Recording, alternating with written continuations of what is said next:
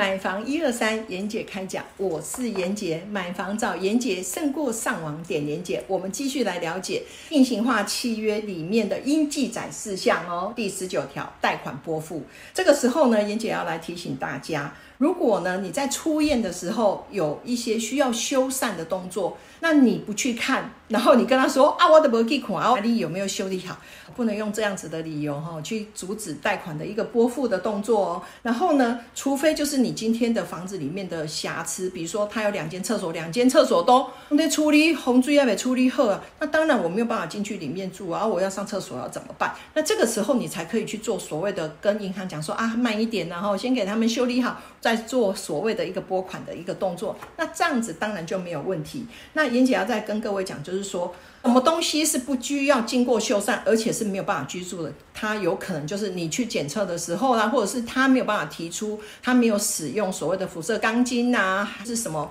这一些什么海沙啦，所以呢，你就不能去阻止所谓的贷款的拨付的动作。因此呢，严姐要跟各位讲，到贷款拨付的时候，你要很开心，个七天哦，七天你得当交屋啊，你得当住新房子，这个是多么快乐的一件事情。所以严姐要跟各位讲，在贷款拨付的时候，除非是已经已经严重到没有办法居住，真的，你真的要调整一下心情来迎接即将要到来的一个新的房子跟新的生活。但是呢，如果你还是有问题的话，那欢迎提问，那就加严姐的赖哦，赖的 ID 是小老鼠丁丁一二三，欢迎大家留言跟提问。